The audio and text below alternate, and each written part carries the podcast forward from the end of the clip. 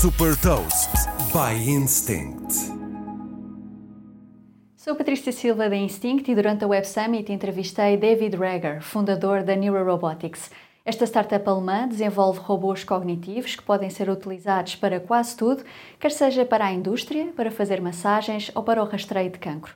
Nesta entrevista, David Reger explica que o que diferencia a Neurorobotics é a sua plataforma que permite às empresas desenvolver aplicações para que os robôs desempenhem qualquer tarefa e também a rapidez de instalação destes robôs. Super Toast at Web Summit.